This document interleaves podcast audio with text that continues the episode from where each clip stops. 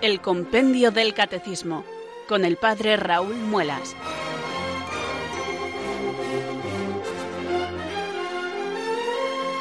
Muy buenas tardes, queridos oyentes de Radio María. Son las cuatro, las tres en Canarias. Aquí comienza una nueva edición del Compendio del Catecismo. Reciban un saludo muy cordial del Padre Raúl Muelas, que un día más les habla desde estos micrófonos de Radio María, la radio de la Virgen, la fuerza de la esperanza. Sed todos bienvenidos.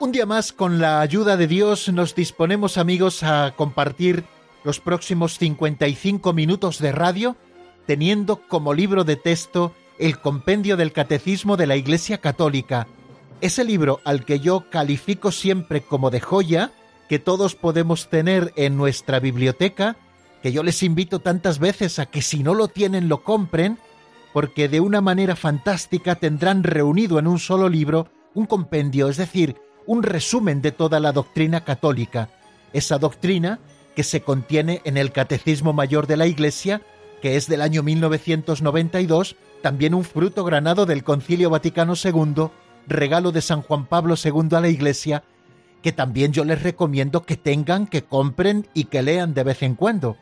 Ya saben que ese libro es el referente principal de este otro que a nosotros nos sirve de libro de texto llamado así Compendio del Catecismo de la Iglesia Católica, y al que hacemos referencia tantísimas veces. Bueno, pues vamos a estudiar la doctrina católica, y vamos a estudiarla como la Iglesia Madre nos la enseña, no puede ser de otra manera, tal y como está contenida en este libro. Ya saben que está hecho en forma de preguntas y respuestas, están concadenadas también eh, estas preguntas y una nos lleva a la otra, y espero que a medida que vamos avanzando en el conocimiento de la doctrina católica, todavía se vaya despertando más nuestra hambre y nuestra sed de las verdades divinas contenidas en la revelación, en ese depósito que la Iglesia va desgranando para nosotros en los catecismos. Bien, pues vamos a comenzar rezando, elevando nuestra plegaria al Señor, pidiéndole que envíe al Espíritu Santo sobre nosotros para que nos ilumine, para que nos fortalezca y nosotros podamos conocer porque Dios mismo así nos lo conceda, el misterio de Dios. Recemos así. Ven Espíritu Santo, llena los corazones de tus fieles y enciende en ellos el fuego de tu amor. Envía Señor tu Espíritu que renueve la faz de la tierra. Oh Dios, que llenaste los corazones de tus fieles con la luz del Espíritu Santo, concédenos que guiados por el mismo Espíritu, sintamos con rectitud y gocemos siempre de tu consuelo. Por Jesucristo nuestro Señor. Amén.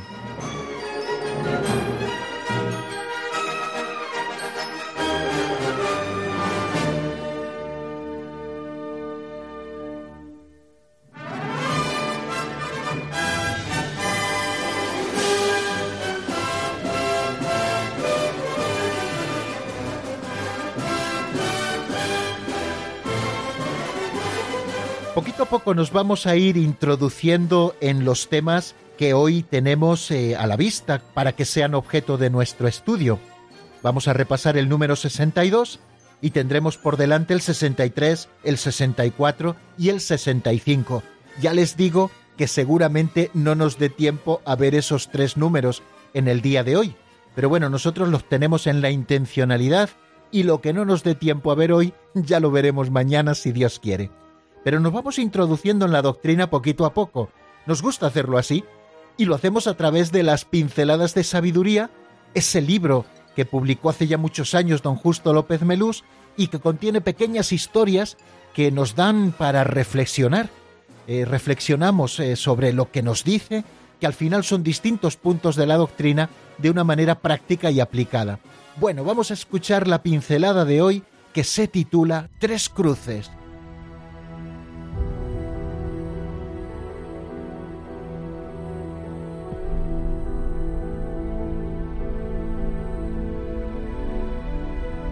Tres cruces. Jesús es siempre nuestro Maestro, pero más que en ningún otro sitio, en la cruz. Allí nos enseña a perdonar, a amar, a sufrir y a morir. También a elegir. Hasta el fin de los tiempos habrá tres cruces en la cima del Calvario, la del inocente, la del penitente y la del obstinado. En la primera, solo él y su madre. Nosotros hemos de elegir entre la segunda y la tercera. ¿Qué cosa más parecida que las tres cruces del Calvario? ¿Qué cosa más diferente que los tres crucificados?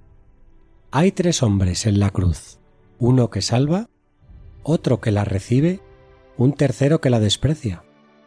Llega un momento en la vida en la que ya no queda otro remedio que elegir. Hay que discernir y buscar nuestro lugar en el Calvario de la vida.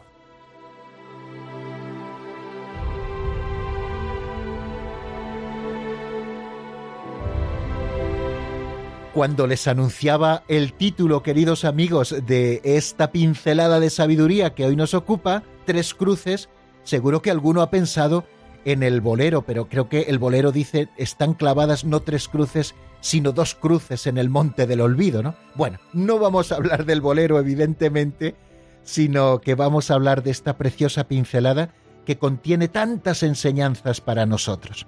Fijaros, la pasión de Cristo nos decía el padre Lapuente en sus famosas meditaciones, es un libro abierto donde aprendemos todas las lecciones de vida. De una manera muy hermosa nos lo ha recordado esta pincelada que acabamos de escuchar. En la cruz, Cristo nos enseña a perdonar, a amar, a sufrir y a morir. Allí aprendemos la generosidad del amor más grande que da la vida por sus amigos. En la cruz aprendemos también la ternura de un hijo que nos entrega a su madre. La cruz es una escuela donde se nos enseña a vivir conforme a la voluntad de Dios. En ella aprendemos a elegir siempre el querer de Dios. Pero en el Calvario no solo estaba la cruz de Cristo, también estaba la de Dimas y la de Gestas. La primera representa la cruz del penitente, la segunda la del obstinado. Hemos escuchado, y así es, que en la cruz de Jesús, la cruz del inocente, solo pueden estar Él y su madre. Cada uno de nosotros tenemos que elegir entre las otras dos.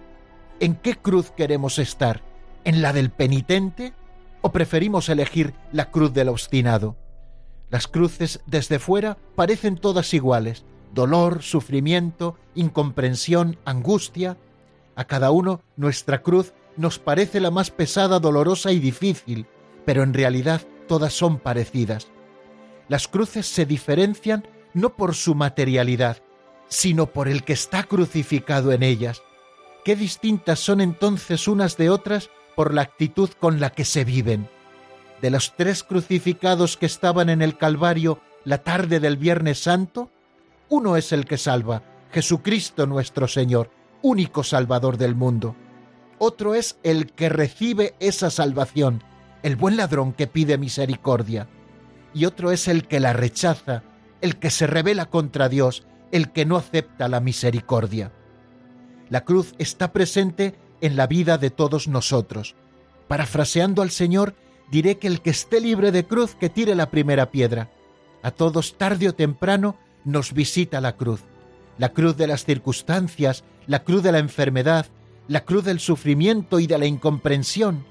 Hoy se nos invita a elegir en cuál de las tres cruces quieres tú estar.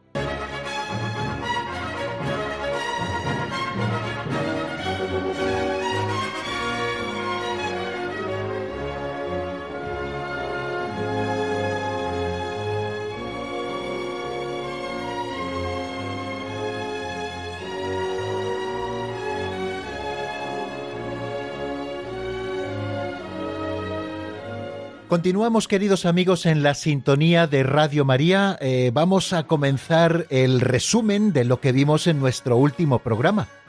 Si recuerdan, los que lo van siguiendo a diario, en nuestro último programa estuvimos dedicados al número 62. Hicimos un amplio resumen en el último programa a propósito de los números precedentes.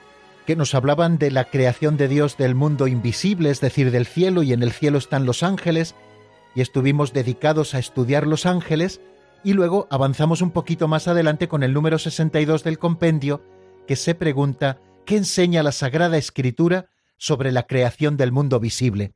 Habíamos estado dedicados al mundo invisible, a los ángeles, dijimos muchas cosas sobre ellos, y comenzamos a estudiar eh, lo que enseña la Sagrada Escritura sobre la creación del mundo visible. Estuvimos escuchando nuevamente ese primer relato de la creación. En el principio creó Dios el cielo y la tierra, así nos dice el capítulo 1, versículo 1 del Génesis, y a partir de ahí continuamos con el relato de la creación en los seis días y al séptimo Dios descansó. Bueno, ¿qué es lo que nos enseña la Sagrada Escritura sobre la creación del mundo visible? Nos dice el compendio que a través del relato de los seis días de la creación, la Sagrada Escritura nos da a conocer, en primer lugar, el valor de todo lo creado. Todo lo creado tiene un valor propio porque ha sido querido por el mismo Dios creador, y todo lo ha hecho bueno además. Y también ese relato sobre la creación en los seis días nos está indicando, nos está enseñando la finalidad de la creación, que es la alabanza a Dios y también la finalidad de ser creado al servicio del hombre. Continúa el compendio del Catecismo diciendo que todas las cosas deben su propia existencia a Dios, de quien reciben la propia bondad y perfección, sus leyes y lugar en el universo. Bien, a propósito de este número 62, dijimos una serie de cosas. Nos situábamos en la creación del mundo visible, que es lo que estamos estudiando con este número 62, y los tres números que vienen a continuación y que trataremos de ir estudiando poquito a poco. Bien, dijimos lo siguiente, Dios mismo es el que ha creado el mundo en toda su riqueza, su diversidad y su orden. La escritura, con ese texto al que hacíamos lectura y que me refería a él hace un momento, presenta la obra de la creación de una manera simbólica como una secuencia de seis días de trabajo divino que terminan con el reposo del séptimo día. El texto sagrado, a propósito de la creación, nos está enseñando verdades reveladas por Dios para nuestra salvación, tal y como nos lo decía eh, la Dei Verbum, la Constitución dogmática sobre la divina revelación del Concilio Vaticano II, en su número 11. O sea que lo que nos está enseñando el texto sagrado son verdades reveladas para nuestra salvación, la verdad para nuestra salvación que es la que encontramos en la Sagrada Escritura. O sea que no tenemos que buscar en ella verdades científicas o verdades filosóficas, sino la verdad de nuestra salvación, que permite conocer la naturaleza íntima de todas las criaturas, su valor y su ordenación a la alabanza divina. Son palabras estas últimas de Lumen Gentium número 36. Nada existe que no deba su existencia a Dios Creador. El mundo comenzó cuando fue sacado de la nada por la palabra de Dios, y todos los seres existentes, toda la naturaleza, toda la historia humana, están enraizados en este acontecimiento primordial. Es el origen gracias al cual el mundo es constituido y el tiempo ha comenzado. Toda criatura posee, por tanto, una bondad y una perfección propias. Esa bondad y esa perfección que Dios ha impreso en cada una de sus criaturas. Nos dice el libro del Génesis, cuando Dios va creando para cada una de esas obras creadas que van saliendo de sus manos, nos dice el libro del Génesis, y vio Dios que era bueno. Todas las cosas, por lo tanto, poseen su bondad y su perfección propias, las que Dios les ha dado. Y que, por tanto, por la condición misma de la creación, todas las cosas están dotadas de firmeza, de verdad y de bondad propias y de un orden y de unas leyes también propias, las que Dios les ha dado, tal y como nos enseña eh, la Gaudium. Las distintas criaturas que han salido de la nada de la mano de Dios, queridas en su propio ser, reflejan cada una a su manera un rayo de la sabiduría y de la bondad infinitas de Dios.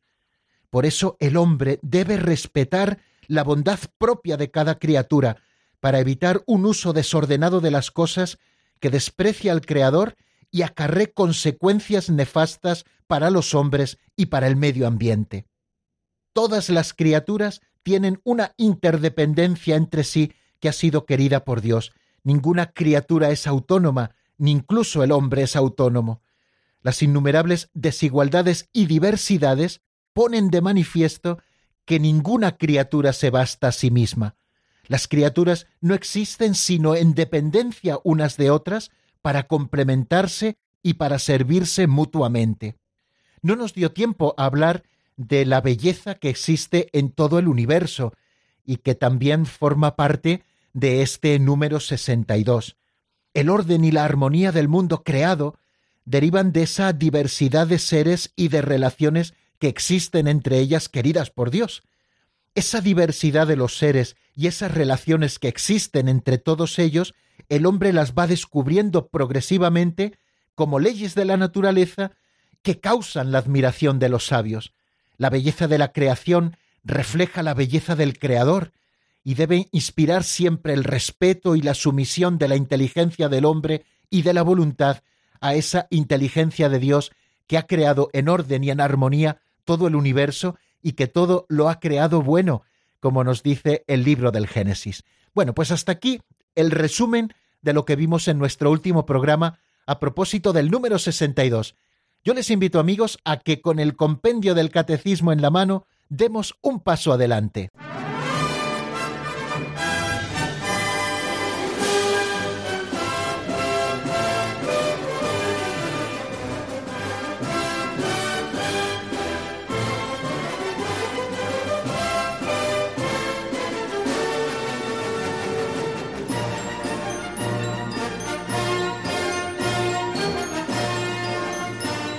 En nuestro último programa, al hablar de que todas las criaturas poseen una bondad y una perfección propias que Dios ha impreso en ellas, decíamos que el hombre lo que tiene que hacer es respetar esa bondad propia de cada criatura para evitar un uso desordenado de las cosas que desprecia al Creador y que acabe acarreando consecuencias nefastas para los hombres y para nuestro medio ambiente.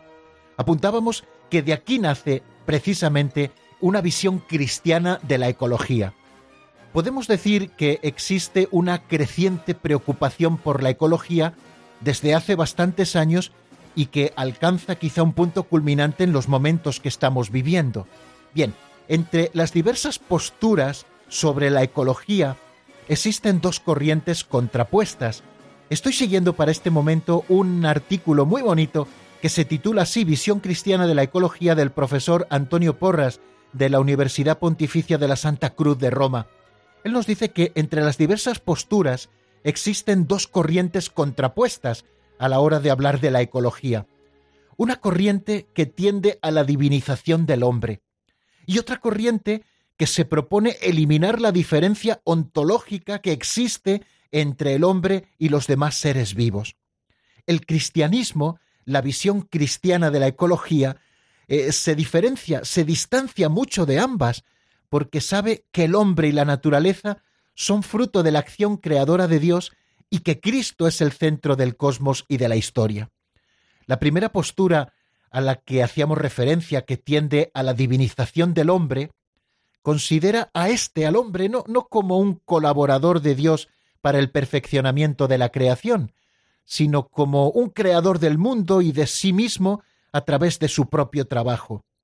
Esta visión suscita en muchas ocasiones una actitud despótica sobre la naturaleza, considerándola como un objeto de explotación y como una fuente inagotable de recursos solo para el hombre.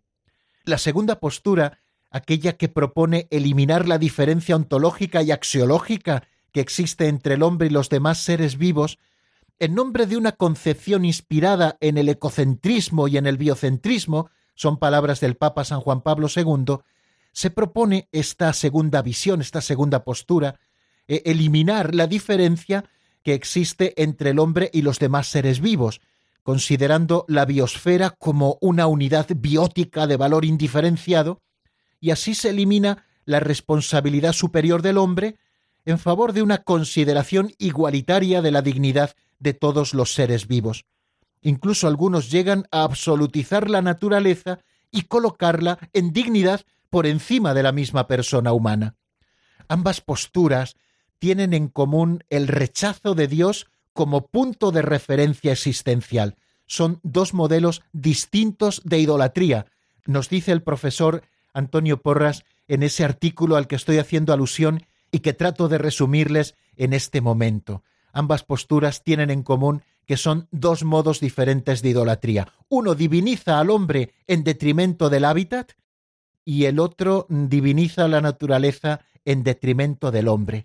El cristianismo, como ya les indicaba, se distancia de ambas posturas porque sabe que hombre y naturaleza son fruto de la acción creadora de Dios, pero también considera que Cristo, el que revela al propio hombre lo que es ser hombre, es decir, la plenitud de la humanidad la encontramos en Cristo, que también es Dios verdadero, pues eh, nosotros consideramos que Cristo es el centro del cosmos y de la historia. Una visión completa de la ecología no puede olvidar hacer referencia ni a la creación, ni a la redención, ni a la esperanza de un cielo y una tierra nuevas. Pues eso es lo que vamos a tratar de ver con el número 63 del compendio, que se pregunta cuál es el lugar del hombre en la creación. Vamos a escucharlo en la voz de Marta Jara.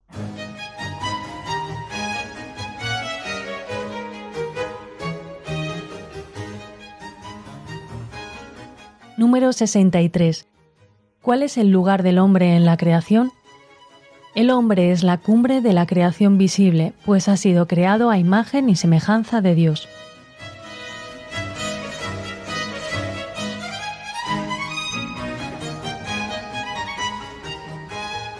Lo acabamos de escuchar, nos dice el compendio que el hombre es la cumbre de la creación visible, pues ha sido creado a imagen y semejanza de Dios. Fijaros que en los relatos de la creación, por un lado colocan al hombre eh, dentro de la naturaleza, tienen un mismo creador y han salido también de la nada los hombres como han salido todas las criaturas, y que todo el hombre junto con las demás criaturas está ordenado a la gloria de Dios, y por lo tanto el hecho de estar colocados dentro de la naturaleza hace que la actitud del hombre no pueda ser la del desarraigo la del distanciamiento, la de la independencia o la de la oposición a la propia naturaleza, sino que ha de ser una actitud de compromiso, porque la naturaleza no sólo enmarca la vida del hombre, sino que de algún modo forma parte de ella, pero al mismo tiempo, en los relatos de la creación, no sólo se coloca al hombre dentro de la naturaleza, sino que los relatos de la creación nos hablan del hombre como, en cierta medida, distinto del mundo natural. Cuando el primer relato de la creación que encontramos en el libro del Génesis capítulo primero y los cuatro versículos primeros también del número dos del segundo capítulo, pues nos hace una presentación escalonada de la creación, sitúa al hombre en la cima de la creación visible. Dios va creando paulatinamente desde la luz y así sucesivamente todas las cosas, y como obra cumbre de la creación, en el último día, como corona de toda esa creación, crea al hombre a su imagen y semejanza. En cierta manera, nos está hablando también de que el hombre es distinto de las demás realidades visibles creadas. El hombre es colocado a la cabeza de la creación visible, la cual está a su servicio. De esta manera, el hombre refleja la imagen de Dios a través de eso mismo que Dios le encarga, el dominio de todos los seres vivos. El hombre refleja sobre el mundo el poder creador y la inteligencia gobernadora de Dios. Cuando Dios nos dice que creó al hombre a su imagen y semejanza, eh, nos está diciendo que lo creó con razonamiento y con voluntad, con esa dimensión espiritual que nos hace ser semejantes a Dios. Pero también el hombre refleja esta imagen de Dios a través de ese dominio que hace sobre todos los seres vivos por voluntad de Dios. En los relatos vemos la llamada de Dios al hombre a someter la tierra. Esta vocación de cuidar y de cultivar el paraíso, como leemos en el segundo capítulo, versículo 15 del libro del Génesis, esa vocación de cuidar, Dios puso al hombre en el medio del jardín del Edén para que lo cuidara y para que lo cultivara. Esta vocación se inscribe en la llamada primordial a la existencia, cuyo fin es la comunión del hombre con Dios. El plan divino originario es el siguiente, que el hombre viviendo en armonía con Dios, con los demás y con el mundo, orientase al Creador no sólo su persona, sino también el universo entero, de modo que la creación diera gloria a Dios también a través del hombre. A su vez, el hombre, a través del ejercicio de ese dominio sobre la naturaleza, crecería, se perfeccionaría y se relacionaría con Dios. La función especial que el hombre tiene sobre las demás criaturas, esa función de dominio sobre el mundo, encuentra una adecuada expresión, nos dice el profesor Antonio Porras, al que estamos siguiendo en esta explicación, eh, este dominio encuentra quizá una adecuada expresión en el concepto de administración. No es un dominio despótico eh, ni absoluto, sino un dominio de administración participado con Dios y también que nos lleve a la virtud, para obrar como Dios obra.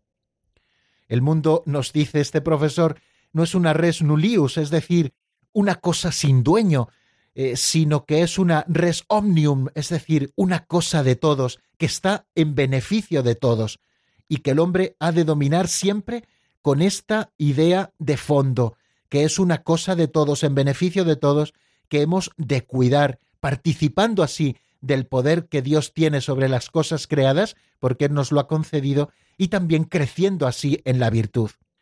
¿Cómo ha de realizar el hombre la administración del mundo? ¿Cómo ha de ejercer el hombre ese dominio sobre las cosas creadas? En primer lugar, reconociendo que la creación es obra de Dios y don para el hombre. Esta es la primera manera como nosotros hemos de administrar el mundo como seres humanos, reconociendo que la creación es obra de Dios y que es un don para el hombre.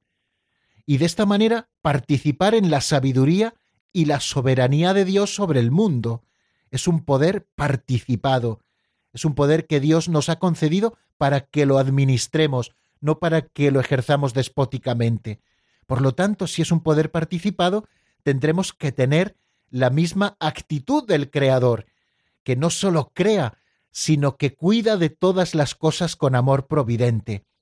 Nosotros hemos de administrar el mundo para ejercer ese dominio que Dios ha querido del hombre sobre las demás cosas creadas de esta manera, participando eh, del amor providente de Dios. Conocer también los ordenamientos intrínsecos trazados por el Creador, que son señales de orientación a los que debemos atenernos como administradores de su creación. Por eso la Iglesia defiende constantemente la ley natural, porque es una ley de Dios impresa en el corazón mismo de las cosas creadas, y nosotros tenemos que descubrir ese ordenamiento intrínseco. Nosotros no podemos decidir autónomamente sobre las cosas creadas, sino descubrir lo que Dios ha querido para cada una de sus criaturas. El hombre recibe el poder de dominar el mundo no para destruirlo, sino para convertirlo en el jardín de Dios y así también en un jardín del hombre. Tenemos una responsabilidad eh, sobre las cosas creadas. Este ejercer dominio sobre la naturaleza es para el hombre una gran responsabilidad. Tenemos que saber distinguir dos acciones en el dominio del hombre sobre la creación. Una es la del conocimiento del cosmos. El conocimiento científico del cosmos forma parte de este conocer todas las realidades creadas, también el conocimiento metafísico, el conocimiento teológico. Este es un modo, una primera acción para ejercer el dominio sobre la creación. Y también hay otro modo, que es el trabajo para perfeccionar este mundo creado en estado de vía y que Dios ha querido que nosotros con nuestro trabajo vayamos perfeccionándolo. Cuando nosotros reconocemos las estructuras racionales de la creación, entonces podremos reconocer también los límites de nuestro obrar. El primer límite que nosotros descubrimos al reconocer las estructuras racionales de la propia creación es el propio hombre, es el primer límite. No podemos hacer uso de la naturaleza contra nuestro propio bien, contra el bien de nuestros prójimos o contra el bien de las futuras generaciones. Por eso no podemos nunca maltratar la naturaleza. Y el segundo límite que nosotros encontramos al reconocer las estructuras racionales de la propia creación es el de los seres creados, es decir, la voluntad de Dios expresada en su naturaleza. No podemos hacer lo que queramos con las criaturas. El hombre debe cultivar el jardín del Edén, como encontramos, digo, en el libro del Génesis, capítulo 2, versículo 15, y el hombre debe custodiarlo, como nos enseña la Escritura. Dios dio al género humano las plantas para comer y el jardín para cultivarlo. La voluntad de Dios debe, por tanto, ser respetada cuando se trata de sus criaturas, que están confiadas a nosotros, y no simplemente a nuestra disposición, sino confiadas para que nosotros las cuidemos. De aquí derivan todas las obligaciones morales que nosotros tenemos con respecto a la naturaleza. Yo quiero darles una lectura complementaria fantástica para esto que estamos hablando en este momento, la posición del hombre en la creación y las obligaciones morales que el hombre tiene con la naturaleza creada por Dios que ha puesto bajo nuestro dominio, para que lo ejerzamos no despóticamente, repito, sino como una administración participada de lo que Dios nos ha concedido. Esa lectura recomendada es del Papa Francisco, su carta encíclica Laudato Si sobre el cuidado de la casa común. En ella recoge especialmente el Papa el magisterio de San Juan XXIII, de San Pablo VI, de San Juan Pablo II y del Papa también emérito Benedicto XVI. En esta encíclica, el Papa analiza lo que está pasando en nuestra casa, la contaminación y el cambio climático, la cuestión del agua, la pérdida de la biodiversidad, el deterioro de la vida humana y la degradación social, la inequidad planetaria, la debilidad de las reacciones ante el problema, y el Papa propone de una manera preciosa eh, el Evangelio de la creación. Describe también la raíz humana de la crisis ecológica y propone una ecología integral, y nos da también algunas líneas de orientación y de acción. Y también, por último, en esta encíclica, el Papa muestra la educación y la espiritualidad ecológica.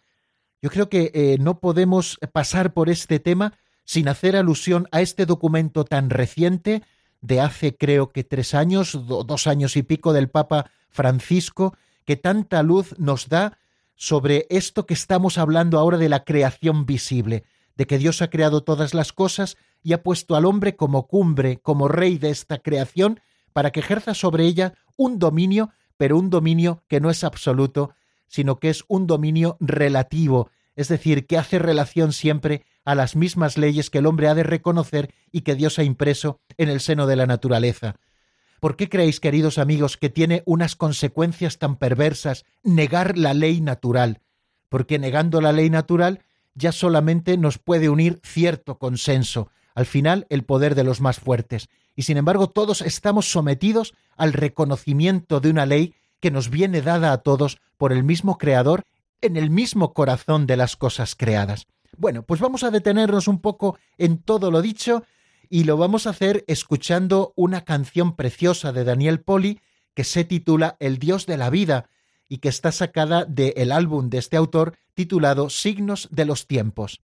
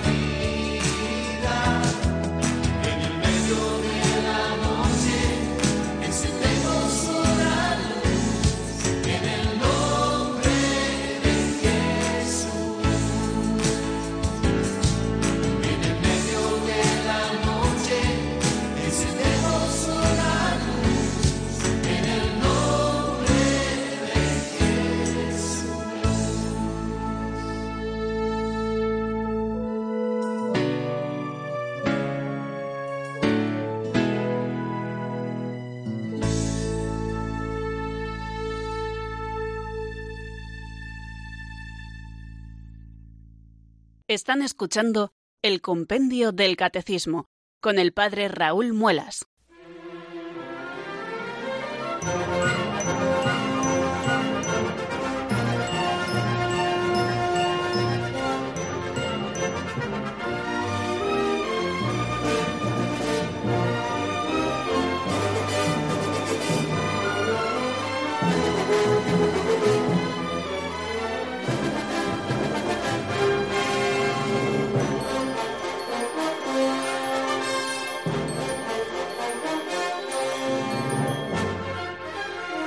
Continuamos, queridos amigos, en el compendio del Catecismo, en la sintonía de Radio María, en este programa que les acompaña de lunes a viernes, de 4 a 5 en la península y de 3 a 4 en el archipiélago canario. Bien, en nuestro último momento hemos estado estudiando el número 63, que se pregunta cuál es el lugar del hombre en la creación.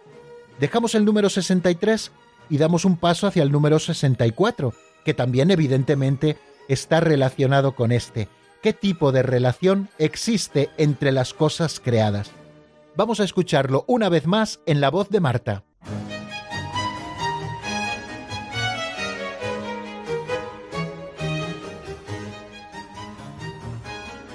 Número 64. ¿Qué tipo de relación existe entre las cosas creadas?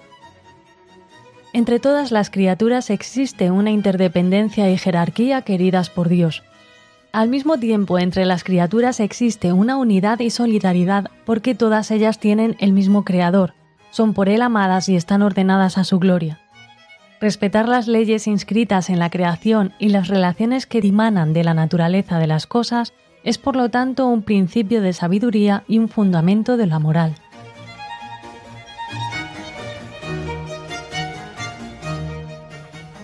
Bueno, acabamos de escucharlo. Entre todas las criaturas existe una interdependencia y jerarquía queridas por Dios.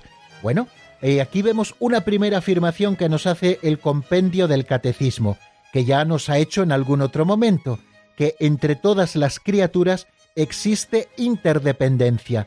Las criaturas no son creadas como francotiradores que Dios ha ido poniendo para que desarrollen su propia vida únicamente dentro de su propia especie, sino que todas las criaturas que existen están interconectadas, existe entre ellas una interdependencia, y todas no están al mismo nivel ontológico, es decir, en su propio ser, sino que existe una jerarquía.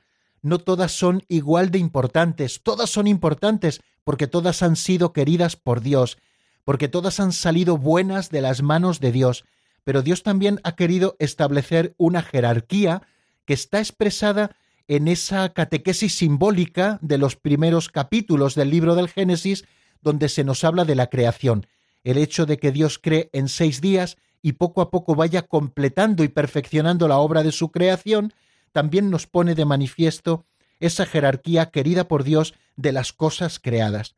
Continúa diciéndonos el compendio del Catecismo que al mismo tiempo, entre todas las criaturas existe una unidad y solidaridad, una unidad porque todas las cosas creadas son obra del mismo autor, son la naturaleza creada por Dios, y existe también una solidaridad, es decir, que para llegar a nuestro fin nos vamos ayudando los unos a los otros. Lo hemos estado viendo hace un momento a propósito del hombre, porque fijaros, nos da las razones de que exista esa unidad y solidaridad entre todas las criaturas, porque todas tienen el mismo creador, es Dios quien ha creado todas las cosas y solo Dios es el único creador de las cosas creadas, todas las cosas han sido amadas por Dios, Dios las ha creado porque las ha amado, Dios las ha elegido para que sean. Aquí vemos esa afirmación de que todas las cosas han sido amados por Dios y todas están ordenadas para su gloria.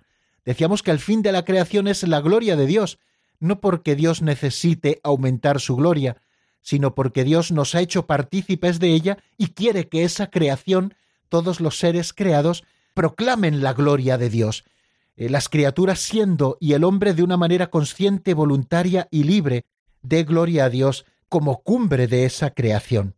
Bueno, nos dice también el compendio del Catecismo que respetar las leyes inscritas en la creación, es decir, la ley natural, y las relaciones que dimanan de la naturaleza de las cosas, es, por lo tanto, un principio de sabiduría y un fundamento de la moral. Principio de sabiduría es saber descubrir las leyes inscritas por Dios en la propia creación y las relaciones que existen entre las criaturas, es por tanto un principio de sabiduría, en definitiva, ¿qué es lo que busca la ciencia, queridos amigos? Sino descubrir las leyes que Dios ha inscrito en la propia creación y las relaciones que existen entre todos los seres creados. Pero también es un fundamento de la moral, como antes apuntábamos, el hecho de que las cosas sean así crea una responsabilidad en nosotros porque hemos de respetarlas como principio de moralidad esas leyes que Dios ha inscrito en las cosas. Son leyes de Dios que nosotros hemos de reconocer, respetar y promover. La jerarquía de las criaturas está expresada, por tanto, por el orden de los seis días, que va de lo menos perfecto a lo más perfecto. Ya lo hemos dicho. Dios ama a todas sus criaturas, cuida de cada una e incluso de los pajarillos, como nos dice Jesús en el Evangelio en el capítulo sexto de San Mateo. Sin embargo, Jesús mismo dice, Vosotros valéis más que muchos pajarillos, o también, ¿cuánto más vale el hombre que una oveja?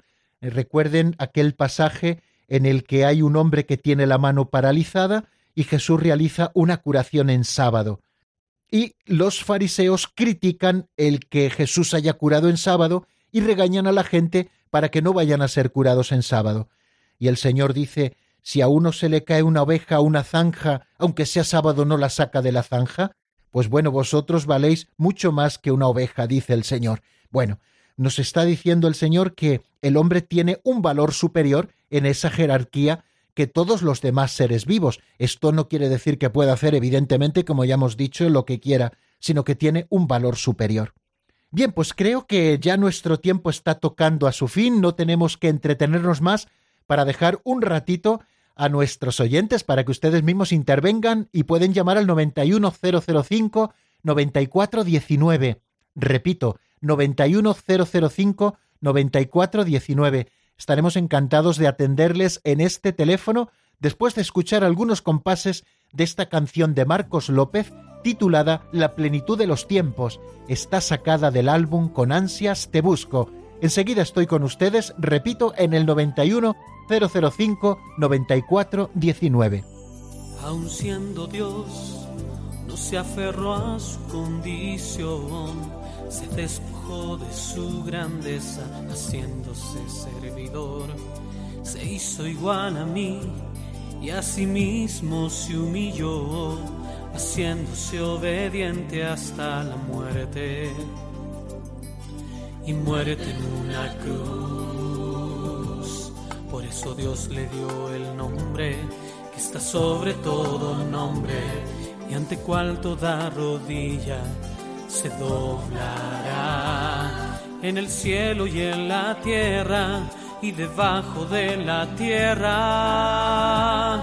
Toda lengua confesará que Jesucristo es el Señor, para gloria de Dios Padre. Jesucristo, plenitud de los tiempos, Señor de nuestra historia, Rey de amor, verdad y principio de todo hombre nuevo, ayer, hoy y siempre eres el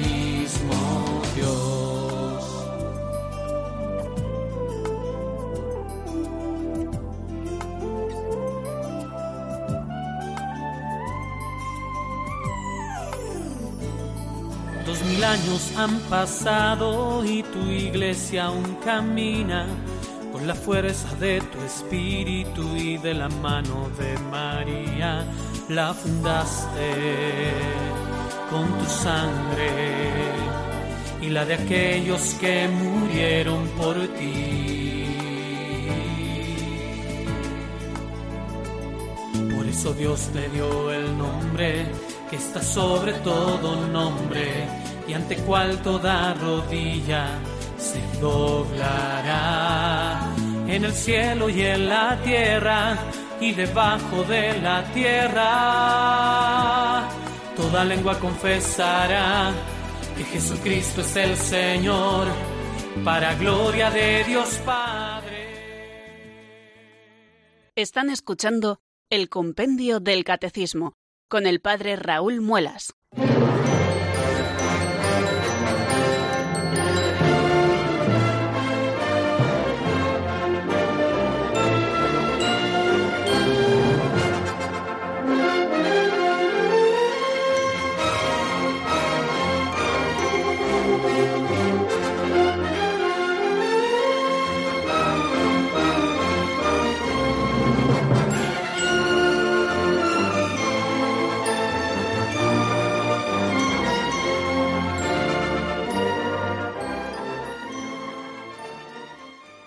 Son casi las 5 menos 10 minutos de esta tarde del día 17 de diciembre del año 2018. Por cierto, no se nos tiene que olvidar hoy felicitar al Santo Padre Francisco, que cumple 82 años. Todos los días rezamos por él y por esa misión que el Señor le ha encomendado de ser el pastor universal de la Iglesia, de ser, como decía Santa Catalina, el dulce Cristo en la tierra, pero hoy de una manera especial por ser su cumpleaños. Así que en, desde Radio María, pues eh, ya lo han hecho otros programas, pero también nosotros desde el Compendio del Catecismo felicitamos al Santo Padre Francisco en el día de su nacimiento. Bueno, vamos a dar paso, queridos amigos, a la primera llamada que, que nos ha llamado al 91005-9419. Tengan este teléfono por ahí siempre a mano para cuando quieran preguntarnos algo o decirnos alguna cosa. Digo que la primera llamada nos llega desde Alicante y es Isa. Buenas tardes y bienvenida, amiga. Buenas tardes, padre. Yo quería darle mi testimonio. Yo, Pues- yo tengo un terreno y no sabía qué hacer con él. Y entonces, pues empecé a, a- a respetar un poco la ley natural porque yo sola no podía. Y, y es verdad eso que ha dicho que, que es la creación es don de Dios y nos relaciona con Dios. Porque lo, ah, lo más importante es, por ejemplo, cuando estamos, no es lo mismo decir, ay, qué frío, y el sol te, calienta un poquito, dices, ay, el sol me calienta un poquito, que decir, ay, qué frío, y el sol me calienta, pero lo ha creado mi padre. Y entonces, mm, cuando piensas así, que lo ha creado Dios y que es nuestro padre, la soledad desaparece, te sientes acompañada, cuidada. Y entonces em, empecé a, en, muchas cosas, empecé a, ir descubriendo poco a poco la ley natural de cada cosa y, y cada cosa encierra muchas, Dios con cada cosa nos da muchas cosas a, a nosotros. Porque al principio, como no habían árboles, pues los pajaritos no entraban. Y el día que los árboles estaban un poco más grandes y empezaron a entrar y a ponerse en algunas ramas, decías, ¡ay, qué sensación de alegría! Y entonces es eso, que cuando respetamos la ley natural, a poco a poco vamos aprendiendo y descubriendo que, que Dios lo ha hecho para nuestro beneficio y que hay, ahí hay un tesoro escondido. Yo lo estoy descubriendo poco a poco, a poco a poco iré un poco más. Qué bonito testimonio, Isa, de verdad que sí. Eh, fíjate, este reconocimiento de la racionalidad de la naturaleza, de sus leyes internas, de la ley natural, como tú nos decías, es un principio de sabiduría, que el Señor se lo concede a los sencillos. Y tú, desde esa visión preciosa, te has ido acercando desde la fe a la naturaleza, desde ese terreno del que nos hablabas, y cómo vas descubriendo la presencia de Dios que está en las cosas que Él ha creado. El Señor ha querido dejarnos en ellas un reflejo de su amor, pero también un signo de la providencia, como el Señor ha hecho todas las cosas para nuestro cuidado y a su vez para que también nosotros las cuidemos. Es precisamente de aquí, desde donde arranca el cántico de las criaturas de San Francisco de Asís, tan conocido, tan querido siempre. Loado seas por toda criatura, mi Señor, y en especial loado por el hermano Sol, que alumbra y abre el día y es bello en su esplendor, y lleva por los cielos noticia de su autor. Y por la hermana agua preciosa en su candor, que es útil, casta, humilde, loado mi Señor. Y por la hermana tierra, que es toda bendición, la hermana madre tierra, que da en toda ocasión las hierbas y los frutos y flores de color, y nos sustenta y rige, Loado mi Señor. Servidle con ternura y humilde corazón. Agradeced sus dones, cantad su creación. Las criaturas todas, load a mi Señor. Amén. Qué bonita oración eh, que casi va a poner el punto final a nuestro programa de hoy a propósito de este testimonio precioso que le agradecemos de todo corazón a Isa que nos llamaba desde Alicante. Y permítanme, antes de terminar el programa, recordarles que Radio María se halla inmersa en su campaña de Adviento y Navidad, un tiempo verdaderamente ilusionante. En primer lugar, porque nos hace pensar en la providencia de Dios, que cuida de esta radio. Eh, radio María no se sostiene ni por publicidad ni de otro modo, sino únicamente con los donativos que aportan eh, los oyentes, ¿no? Y entonces estamos siempre fiados en la providencia de Dios para llevar a cabo esta misión que desde la Radio de la Virgen se lleva a cabo cada día, ¿no? Las 24 horas del día de nuestra programación religiosa. Y nos ayuda a formarnos, eh, nos ayuda a conocer más el misterio de Dios, nos ayuda a conocernos los unos con los otros. Pues fijaros si no, el programa que nos precede entre amigos, es que es verdaderamente un encuentro entre amigos. Y lo es el programa de Mónica y lo es todos los programas de Radio María. Bueno, pues nosotros hoy tendemos nuevamente la mano para que si ustedes pueden, colaboren económicamente con Radio María.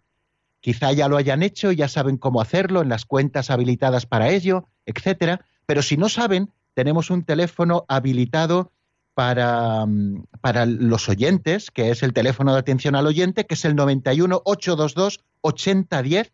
Ahí llaman y les atenderán con todo cariño y les informarán de todo aquello que ustedes quieran saber. Bueno, amigos, teníamos eh, también pendiente una llamada que nos ha entrado en el último momento de Fuensanta de Ávila, pero ya no nos da tiempo a atenderla porque estamos nosotros fuera de tiempo. Les agradezco una vez más que, estén ahí siempre al otro lado del receptor de radio. Y mañana, si Dios quiere, a las cuatro en punto aquí estaremos y le pedimos a Fuensanta que si es tan amable nos llame mañana y así podemos hablar con ella. La bendición de Dios Todopoderoso, Padre, Hijo y Espíritu Santo, descienda sobre vosotros y permanezca para siempre. Amén. Hasta mañana, si Dios quiere, amigos.